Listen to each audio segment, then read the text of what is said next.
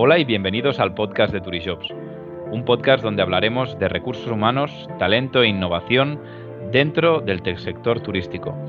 Soy Xavi Izcorbe, Head of Client Success de Turishops y hoy tenemos como invitado a Ramón Braña, director general de Oca Hoteles. Bienvenido, Ramón. Hola, bienvenido. Muchas gracias, Xavi. Muchas gracias por tenerme, por invitarme a tu podcast. Oye, Ramón, eh, la primera pregunta que me encanta y que repito hasta la saciedad, eh, ahora lo estábamos comentando un poco y la verdad es que es súper interesante, ¿qué es tu historia? Cuéntanos quién eres.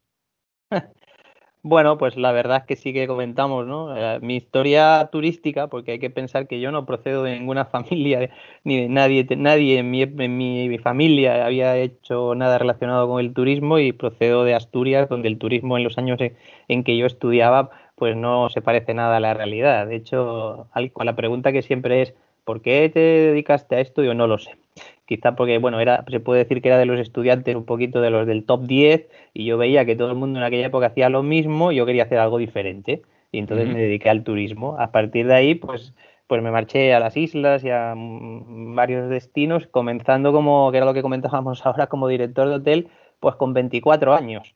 Ahí en, una compañía que en aquel momento era la segunda a nivel de número de establecimientos en España, que era Medplaya Hotels bueno, podría haber continuado allí, porque ya el siguiente año ya me, cambiaron de hotel a un hotel de mayores dimensiones y tal, pero bueno, mi inquietud me hizo irme a, la que yo en aquel momento entendía que tenía unos procedimientos y unas formas de trabajar diferentes al resto del sector, que era Rivo, ¿no?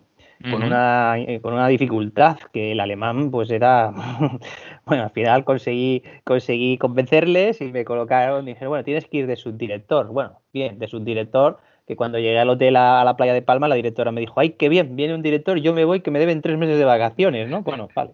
Y a partir de ahí, pues con Riu eh, fue una experiencia también importante, tanto en Baleares como en Canarias, y llegó un momento que yo dije, yo quiero ver otro tipo de hoteles, ¿no? Entonces, otra vez cogemos el riesgo y de, Lanzarote, que era donde estaba, pues me fui a un hotel familiar, 60 habitaciones más 20 y pico apartamentos en Vigo y bueno, pues una, un cambio totalmente radical.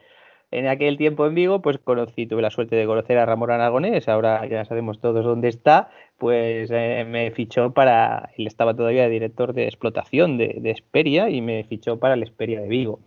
Y fui creciendo en Esperia hasta llegar a director regional de 15 establecimientos. Y de Esperia, pues como yo soy asturiano y toda esta etapa, pues más de veintitantos años fuera sin ser profeta en mi tierra, pues me llegó una oferta de, de Meliá, ¿no? Para dirigir el hotel más emblemático que hay en Asturias, ¿no? El Meliá, el hotel de la el Meliá Hotel de la Reconquista. Y yo dije, esta es la mía. Y para allí me fui bueno, que digamos que el proyecto no salió como que debía esperar, porque es un hotel del, Principado de Asturias y con muchos intereses políticos, y al final, pues Meliano pudo completar su contrato, y si Meliano lo completa, yo tampoco, porque era un contrato de management, ¿no? Claro. Y podía continuar con Meliá, siempre tal, pero decidí, pues, otra, otra aventura, que es la que llevo ahora unos años, seis años, que era poner prácticamente en marcha o, o digamos, crecer, hacer crecer o hacer una compañía hotelera como es Hoteles en el norte de España. Y eso es el resumen, ¿no? Muy bien, y, además, bueno, estabas, has empezado, ¿no? Describiendo tu, situación como, oye, yo quería hacer algo distinto. Eh, ¿Por qué el sector turístico?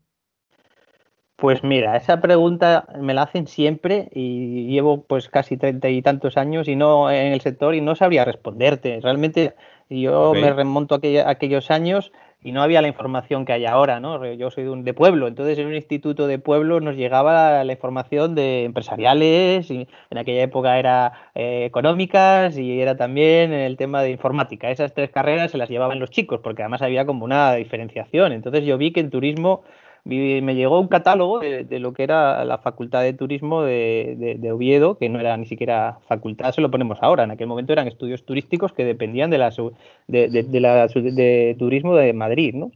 Bueno, lo, lo, vi, lo y sí que dije muy rápidamente, he dicho, bueno, este es un sector nuevo, aquí hay, no, no es lo que hace todo el mundo, me, me puede gustar, pero con esa incertidumbre de me puede gustar, ¿no? Sí es verdad que desde a los cinco minutos de, entrar, ver el ambiente, ver cómo, se, cómo lo que se estudiaba y lo que se hacía, pues yo dije, esto es lo mío, ¿no? Y rápidamente lo identifiqué con el sector que más me gustaba dentro de esa profesión, que era el sector hotelero, ¿no? Y bueno, no me ha ido mal. Quiero decir que, está bien. claro, después de esta experiencia que tienes, eh, nos comentabas ahora que podrías explicar muchísimas em, anécdotas y experiencias que has vivido. Em, ¿Podrías compartir alguna con nosotros? Sí, bueno, pues si quieres que estemos todo el día, pues podría compartir muchas, ¿no? Porque son muchos años y muchas experiencias. Yo te diría, quizá una de las más negativas para empezar, y luego pasaremos a una positiva, es pues, como hemos dicho antes, ahí en San Antonio Abad, en San Antonio Abad dirigiendo el, el, el, hotel con dos meses allí de, experiencia, pues tuve una de las, valga la redundancia, las experiencias más negativas, ¿no? Una de las recepcionistas eh, se, suicidó cayendo, lanzándose desde la azotea hasta el lugar donde se estaba haciendo el show nocturno, ¿no? Entonces, imagínate, 24 años, dos meses en la profesión y tener que afrontar eh, eh, todo lo que eso conlleva, ¿no? Eso es una experiencia que, te marca y que creo que la tengo ahí todavía, ¿no? Aún me acuerdo además del nombre de la recepcionista, Olivia, o sea que imagínate, después de tantos años, ¿no? Pero bueno, por no ser tan, por no ser negativo, experiencias positivas tengo muchísimas, ¿no? Yo como global la experiencia, bueno, es el, conocer a tantísimas personalidades y personas, ¿no? Y ahí, pues haría un, digamos, un, tema como ha sido el, dirigir el Hotel de la Reconquista, ¿no? Donde he tenido la oportunidad cinco años de acoger a los premios, ahora Princesa de Asturias, ¿no? Y estar al frente de un asturiano y estar al frente de ese evento, que prácticamente la mayor parte de, de lo relacionado con el evento se hace en el propio hotel, y conocer a todas esas personalidades, pues creo que fue una, una de las experiencias más enriquecedoras que tengo. ¿no? Y una muy simpática, porque yo la considero simpática, hoy, hoy en día a lo mejor no se podría llevar a cabo, pero cuando estaba de director en el Esperia de Vigo teníamos concentrados al Celta de Vigo siempre que, que había partido, ¿no? Y en un momento determinado les toca ir a jugar, creo que era la UEFA, a Donetsk, ¿no? A Ucrania. Entonces, claro, alguien les dijo que allí no había apenas comida en los hoteles y que habían perdido algún partido, alguno de los equipos por no haber comida. Entonces el Celta me dice, oye, mándame a tres o cuatro cocineros que se van a Ucrania con todo el equipo. Yo tres o cuatro cocineros no los tengo ni juntando los de dos años, pero bueno, al final el presidente y el director general dicen, bueno, que hable inglés, digo, imposible. Entonces, bueno, pues mira, ¿qué te parece? Vas tú, que ya te hemos visto que experiencia algunas veces, porque yo si había que ayudar, pues sobre todo al equipo abajo, que nadie te veía, digo abajo porque era donde lo teníamos, pues yo ayudaba. Dice, tú vas tú y va un cocinero. Fuimos los dos en un charter desde, desde Vigo con toda la comida semi preparada y durante tres días elaboramos la comida de todo el equipo, más de todos los seguidores que iban, eran 20 o 30 y toda la, toda la directiva. Bueno, yo creo que es una experiencia memorable. Además, estoy en el libro, el libro, el Celta vi todo un libro y ahí está la foto de, Ramón con, con, su con su mandil de cocina, ¿no? creo que es muy, muy bonita. ¿no? Totalmente, y además, eh, bueno, al principio has hecho todo un, ¿no? Has descrito toda tu trayectoria profesional, eh, entonces, y ahora estabas contando algo muy, muy característico que, en muchísimas ocasiones es el, tener esa capacidad de adaptarse a, cada uno de los momentos en los que, digamos, vivimos y tener esa flexibilidad de, ponernos al servicio ¿no? de esa persona que te dijo, oye, eh, necesito que vengas con nosotros y, lo haces, ¿no? Y al final esa, esa vocación de servicio hace que al final crees esa experiencia y acabes, ¿no? Pues eh, apareciendo, pues en, este caso, en el libro de, del Celta. Ahora, como director general de, de Ocateles, ¿cómo crees que debe ser ese, ese líder, esa persona que, que, que, abandera, ¿no? O, o o cualquier otra otra empresa dentro del sector turístico? Bueno, tú lo has dicho, Xavi. Para mí tiene que ser líder, no jefe. Jefe ya se ha quedado atrás, ¿no? Tiene que ser una persona. El líder es aquel que todos los demás eh, lo tienen como referencia, como ejemplo y lo siguen por convicción, no por obligación, ¿no? Eh, yo creo que el jefe que hemos vivido algunos, ¿no? Del ordeno y mando, y no comparto información, sin embargo te exijo responsabilidades, no tiene cabida en la sociedad actual y sobre todo con una generación como las que están entrando ahora en el mercado que valoran por encima de todo esa posibilidad de, formarse, de trabajar en equipo y de, formar parte de un ambiente, de una organización que, que, aporte, ¿no? No aquello de, ala, ¿por qué tengo que hacer esto? Pues porque lo digo yo, ¿no? Entonces, para mí tú lo has identificado muy claro, tiene que ser un líder y cada uno de nosotros, nosotros tenemos un modelo de liderazgo diferente, pero al fin y al cabo lo que, lo que yo creo que diferencia a un buen jefe que no es jefe sino líder es esa capacidad de liderazgo y que él mismo aplique lo que predica, ¿no? O sea, yo tengo una, una, idea particular que son las tres Hs. Yo trabajo con las tres Hs, que es humildad, humanidad y humor. Evidentemente, si yo predico con humildad y aparezco con una marca premium de vehículo de renting, pues no me parecería muy correcto, ¿no? De hecho, hay un, recuerdo que, comparto el mismo modelo que otro, que otro directivo y realmente estábamos, él tenía que, ir a una estación de montaña y me dice, oye, Ramón, tengo el mismo precio, no quiero decir ninguna marca, ¿no? Pero bueno, una marca premium o, un Nissan Qashqai. Y yo le he dicho, no, nosotros Nissan Qashqai. Pero si es que es el mismo precio el otro modelo, digo ya, pero la humildad eh, está identificada en que el jefe va en un vehículo normal, no va en, no vamos haciendo tal, ¿no? Y luego yo lo de humanidad, pues que entiendo que, vuelvo a repetir, es lo que hay que hacer hoy en día. O sea, tienes que saber, eh, tienes que compartir con tus, con tus equipos y tienes que ser, tener esa empatía y saber en qué momento, eh, en qué día, qué, cómo tienen el día, qué preocupaciones tienen y también ayudarles, ¿no? Y por último, hace tiempo que lo predico, que es el humor, y veo que hoy está en boga, ¿no? Porque hay tantas publicaciones y demás de que hay que hacer hay que incorporar esto dentro de nuestra de nuestro día a día. Yo entiendo que es indispensable, o sea, si, con las presiones que tenemos, las jornadas que tenemos, si no le damos humor, pues no. Y luego aplico este dicho asturiano de una canción que dice, si tiene arreglo, se arreglará. Si no lo tiene, arreglado está. Entonces, pues imagínate, ¿para qué vas a estar discutiendo, viendo temas si no tiene arreglo, no tiene arreglo? O sea, que de más vueltas. Completamente de acuerdo y además utilizando y, un poco con el, siguiendo el hilo de estas tres Hs, em, entiendo que también debe ir vinculada parte de la cultura organizacional de Oca Hoteles. Entonces, dos preguntas aquí, que al final es, ¿cuán importante para ti es la cultura organizacional de una empresa? Y, ¿cómo describirías esa cultura organizacional de Oca Hoteles actualmente? En relación a la primera cuestión, para mí es fundamental, ¿no? Si no tienes una cultura organizacional, no tienes, no tienes una identidad propia, eh, no tienes una eh, no tienes una idea de trabajo, es la organización es todo, ¿no? O sea, una y, además cuando una organización eh, empieza a, tener un tamaño digamos, importante, pues es, eh, si no existe esa, vamos a decir que si no existe esa cultura organizacional, es muy difícil que los valores, que tu misión, que tu visión, que tus valores, los que has puesto en marcha, se mantengan y se distribuyan en todos los miembros de la organización. Si yo, tú tienes un equipo de 10, están todos a mi alrededor y trabajamos conjuntamente para lo bueno y para lo malo, pues van a tener un acceso directo a mi persona o a la persona que esté liderando y rápidamente van a comprender cuál es la cultura organizacional.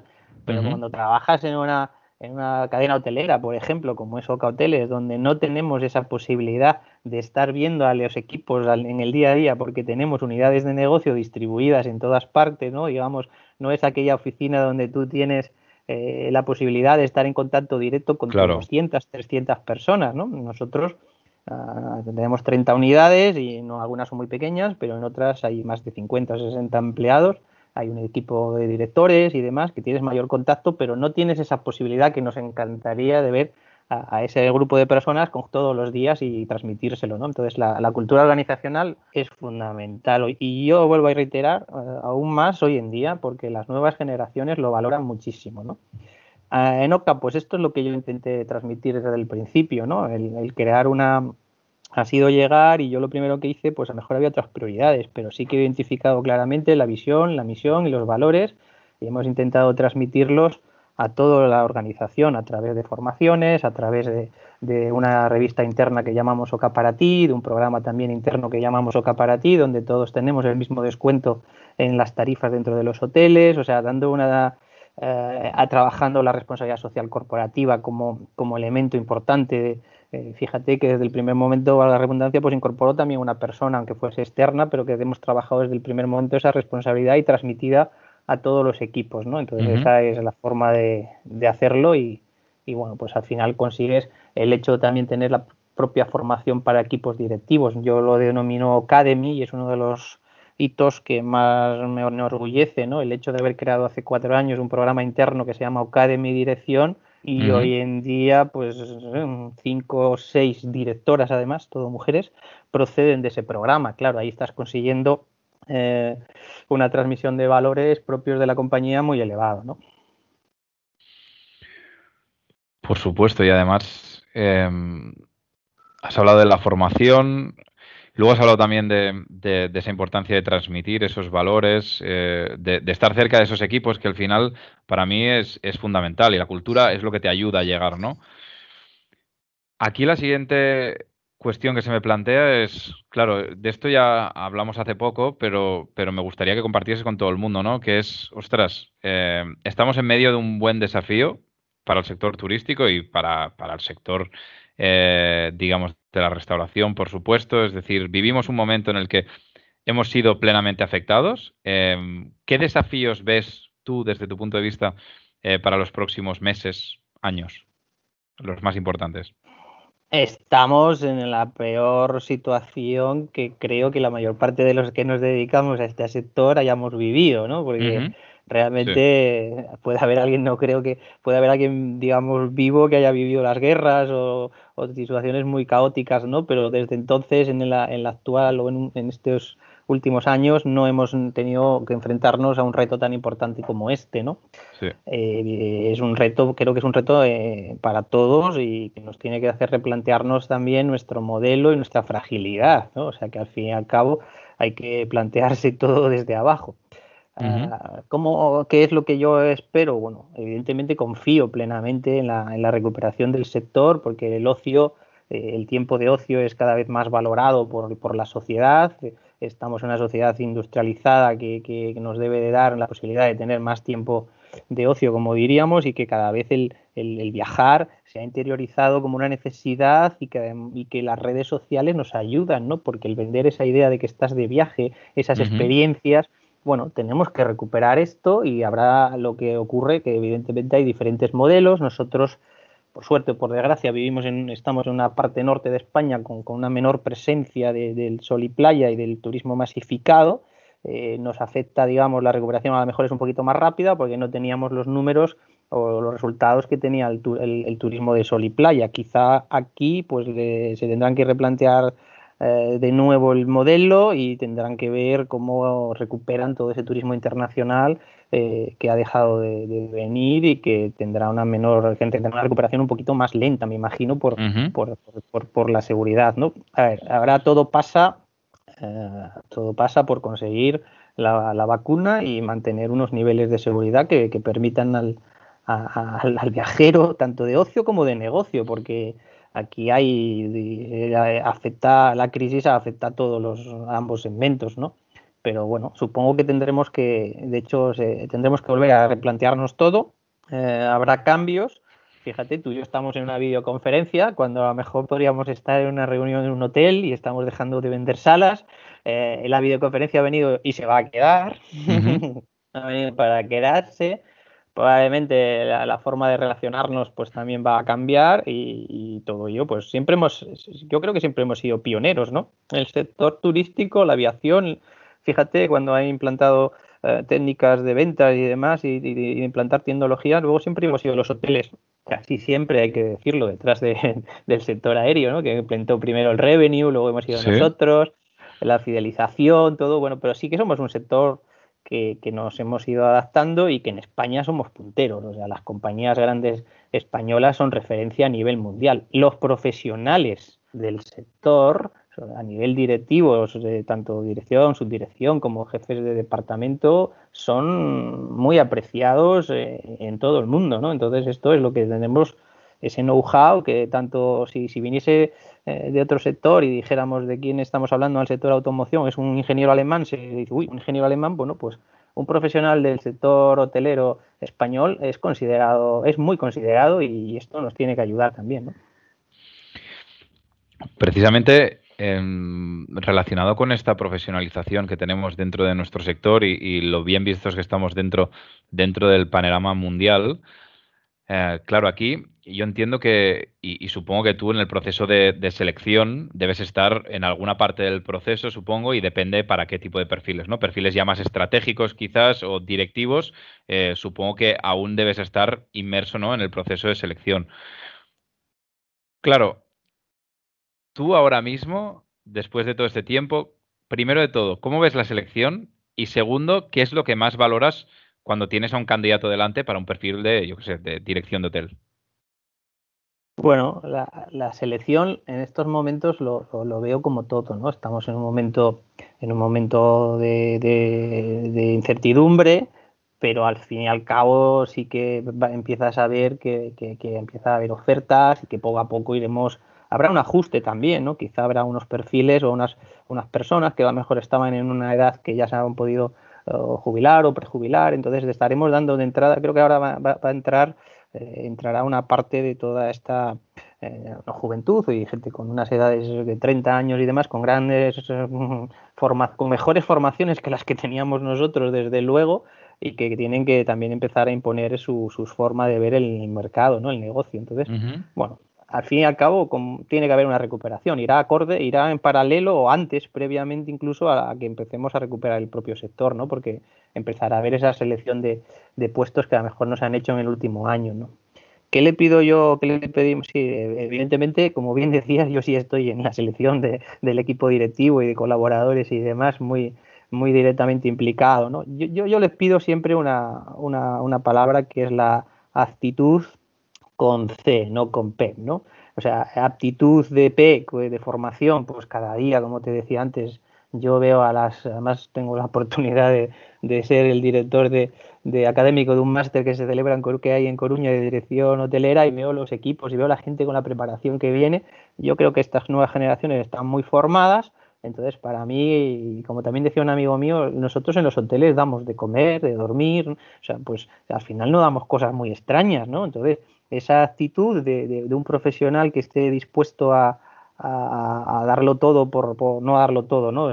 a compartir lo que hablábamos antes, la filosofía de la compañía y a, desarrollarse dentro de esa compañía es lo más importante que puede haber, ¿no? Sin actitud es muy difícil que podamos para nada eh, que las figuras eh, que no tengan actitud, que no sepan trabajar en equipo, que, que, no, que no sepan tratar al cliente, que no tengan ese interés. Fíjate que la dirección de hotel tiene algo que también es muy importante, ¿no? No somos, no somos expertos en nada, prácticamente, ¿no? Pero sabemos de todo. Entonces, como comparábamos a un director de hotel, yo he sido director de hotel de cinco estrellas de, varios hoteles y, no tiene porque en algún momento tienes que coger ir a abrir una puerta de una habitación con porque no hay nadie de mantenimiento, no siempre tenemos 24 horas el servicio y, esa actitud, esa actitud que tú comentabas antes, ¿no? de, porque también no podemos, sí, vale, tenemos muchísimos datos, muchísima big data, muchísima información, pero eh, yo parto de la base que las máquinas tienen que ayudarnos a mejorar la atención al cliente. Y la atención al cliente es una atención personalizada. Y que un director te salude en un check-in, eh, te haga una, te llame por teléfono a la habitación o te esté, eh, te salude durante la estancia en el hotel, esto se estaba, se estaba perdiendo, se pierde y hay que volver a recuperarlo, ¿no? Completamente de acuerdo. Has hablado de actitud, de, trabajo en equipo, de, humildad, de ponerse al servicio de los demás. Con esta pregunta eh, terminamos. Muchísimas gracias, de verdad. Ramón, ha sido un placer.